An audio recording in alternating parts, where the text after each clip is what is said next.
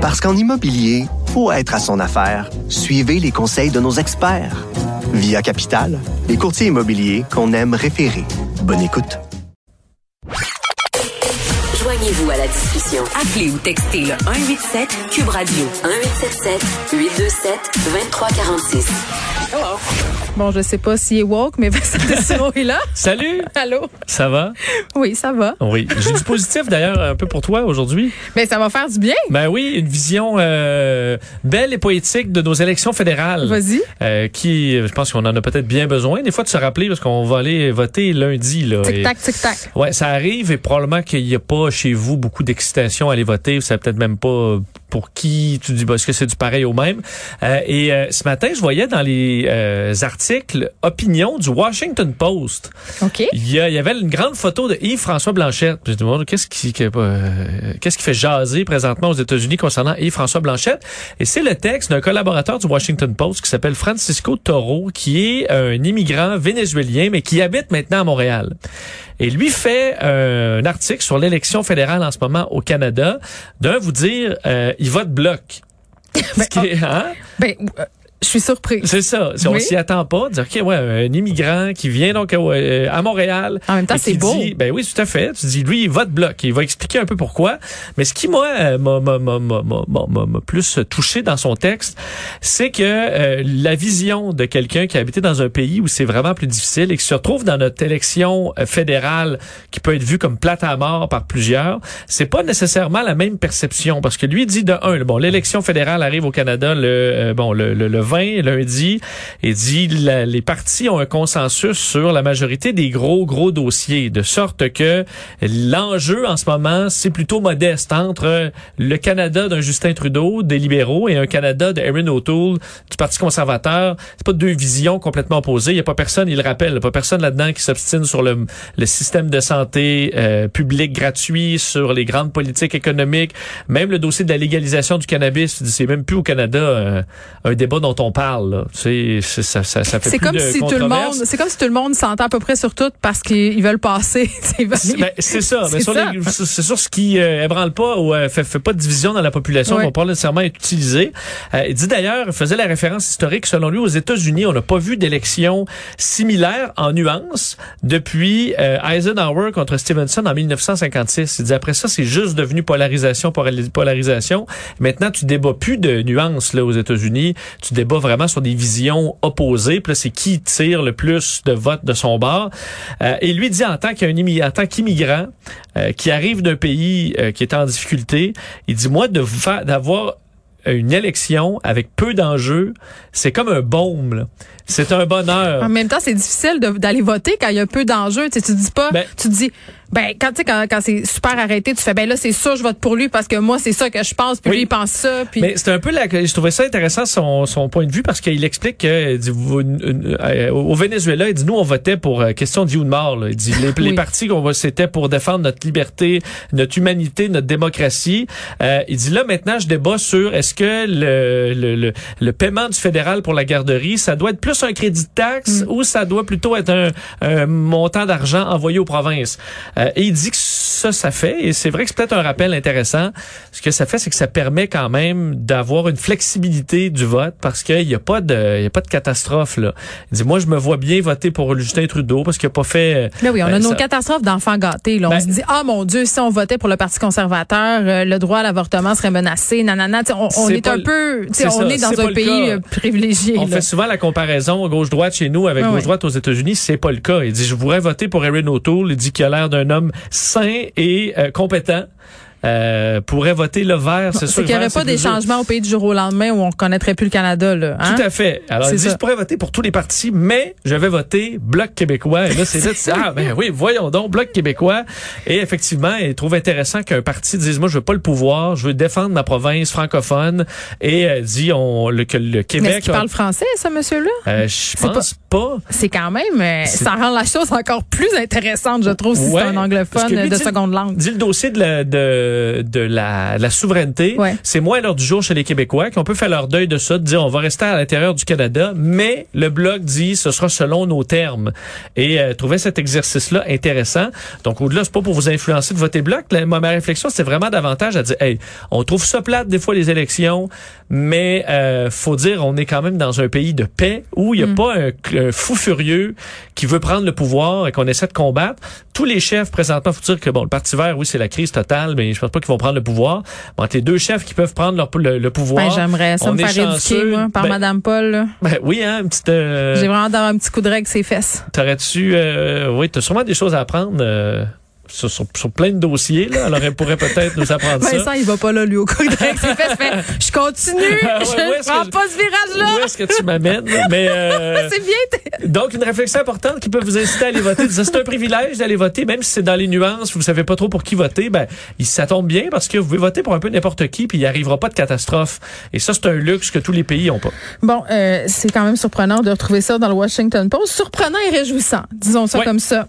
Denis Coderre qui se fait écœurer. Ouais, là, je sais pas si vous avez vu euh, l'autre, euh, le dernier coup de François Amalega, là, donc un Moi, des zéro, anti-vaccins. vu ça, zéro Euh, C'était dans les dernières heures. Lui qui est allé déranger, on sait Christian Dubé, lui qui dit c'est la pire dictature qu'on a connue au Québec, mais euh, était capable d'aller écœurer Christian Dubé en plein point de presse, écœurer Jack Meeting en pleine campagne, Mm-hmm. écœurer Valérie Plante. Euh, il fait des manifestations autour des écoles, autour des hôpitaux. J'ai pas connu beaucoup de grandes dictatures où tu avais le droit de tout faire ça. Là. Mais là, ce matin, c'était, euh, il est allé écœurer Denis Coderre qui finissait un point de presse. Puis bon, ils ont, ils ont mis leur masque. En présentiel, là? En en oui, mais là, il était à l'extérieur, à une table à pique-nique. que Denis. Coderre et ses collaborateurs venaient de faire un petit point de presse. Et là, lui arrive en les enguirlandant. Je ne veux pas entendre d'extrait pour rien. Là, les mêmes affaires. Dit là, vous avez... euh, euh, bon, euh, et, et là, Denis Coderre fait juste... Ils mettent leur masque, puis ils s'en vont. Puis là, il les pourchasse en les insultant. Euh, et, et je- et- et- euh, en fouillant un peu sur euh, la publication, parce que lui diffuse ça en direct sur Facebook, moi, j'avais la perception que dans le milieu anti-vaccin, c'était un clown, ça, François Amalega. Puis tu disais, OK, le gars, il est 35 000 piastres d'amende, il fait moi, juste je- crier je- après tout le monde. c'est- c'est- oui, c'est le gars qui s'est- coltiné c'est- c'est- toutes ces amendes-là. là, Exact. Lui qui a plus là, 35 000 Ouais. et and counting parce que ça a monté encore cette semaine. Il y en a eu d'autres devant à côté Oui, puis des c'est écoles. lui qui était devant TVA, qui est allé euh, manifester devant une école. Exactement. C'est ça. OK. Donc, me- euh, c'est le même.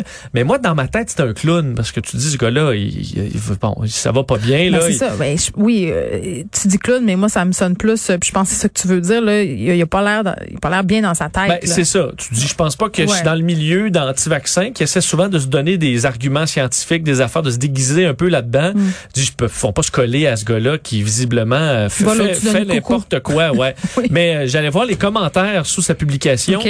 Puis écoute, il a eu déjà, en, je pense, deux heures, 500 partages de sa vidéo en direct où il va écœurer Denis Coderre. Et là, je me dis, il y a plein de messages qui vont dire, voyons, quel clown, ça n'a pas de bon sens. Mais non, tous les messages, écoute, en sens, François euh, Amalega, et il y en a plein. On est vraiment dans, tu disais, vol au-dessus du, nid de coucou. Là, j'en ai souligné quelques-uns, mais c'est des centaines. Là. Hélène qui dit un autre bandit vendu, trop bien payé pour tuer un peuple. Alors Denis Coderre, vraiment, qui est payé pour tuer euh, le Sais-tu peuple. qu'est-ce qui me fait capoter, moi, là-dedans? Puis tu vas nous en lire d'autres, là. C'est que là, tu vas lire ça. Tu sais, tu regardes ça, ce message-là, qui est quand même, c'est intense, là, de, de dire ça, tuer un peuple. C'est rien de moins, là. Oui, si on oui, parle oui. ici d'un génocide, là, on va se le dire. C'est ce qu'elle dit, là. Tu cliques sur la photo de la madame en question, de la Hélène, là. Tu sais, je sais pas, là, on- je spécule, là. Mais tu sais, tu vois, c'est Ben- du monde bien normal qui sont sur Facebook avec leurs photos, avec leurs enfants qui vont aux pommes. Oui, Euh, les chances je- que ce soit une photo de chat sont élevées aussi. oui, mais c'est quand même. Moi, je trouve ça capoté qu'en ce moment, des gens euh, aillent au front comme ça sur les médias sociaux avec leur vraie identité, leur vraie photo. Tu sais, Il y a beaucoup de têtes d'œufs puis de photos de chats, justement. Là, mais il y en a qui sont all-in avec leur vraie identité, leurs employeurs marqués. puis vont- imagine leurs proches, là, parce qu'il y en a là-dedans autour d'eux qui les suivaient, qui les aiment, euh, Mais ça nous qui montre à quel point ils croient, tu sais, à quel point ils sont allés loin dans cette pensée-là, à quel point tu sais, ils sont, ils sont, ce sont des militants convaincus, actifs. Oui, des soldats de la liberté se voient carrément comme ça, parce que regarde, euh, et, et plusieurs saluent là, le grand courage de François Maléga, qui sert euh, de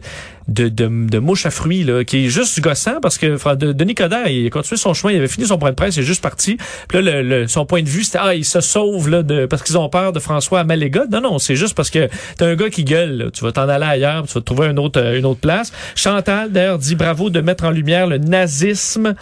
Euh, alors, le, les nazis, ça revient Ça, encore. l'analogie aux, aux- aux nazis. euh, Les crimes ouais. contre l'humanité, euh, d'autres qui se félicitent, c'est fou comme on dérange, là. Léonie, là, mais c'est sûr que tu déranges, vas juste crier à côté d'un de bon d'un politicien. Hier, Et c'est comme ça pour des pages et des Ouais. pages et des pages. Alors je pensais que c'était un vu comme un co- comme comme Non. un fou. Euh, et dans le milieu anti-vaccin, ben faut croire que c'est euh, ce gars-là un gros gros une grosse banque de fans qui le suivent de près.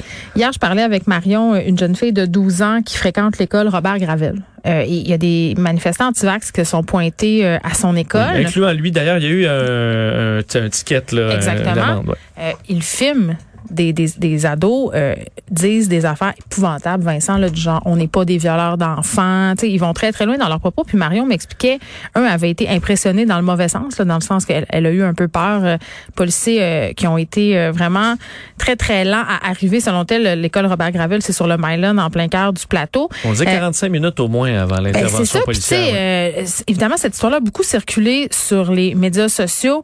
Et je, j'ai commenté cette histoire-là. Puis quand tu vas lire les commentaires en dessous, là, euh, évidemment, tu as des gens qui sont anti-vaccins. Puis à la, à la pensée selon laquelle laisser les enfants tranquilles puis aller manifester là où ça compte, là où ça te dérange pas, entre guillemets, des personnes qui ont rien à voir là-dedans, comme des bureaux. On en a déjà parlé tous les deux, là.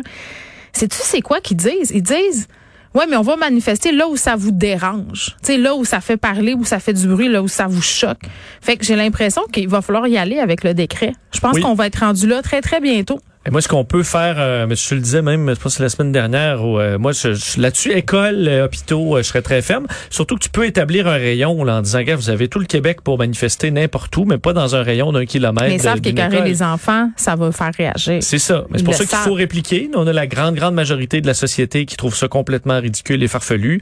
Ben, il faut qu'on, faut, faut qu'on réponde de ça. C'est pour ça que là, des, euh, des gens qui vont euh, mettre le trouble dans tous les événements, ça va se multiplier parce que là, tu, la personne accumule des tickets. Est-ce qu'à un moment donné, on peut les arrêter?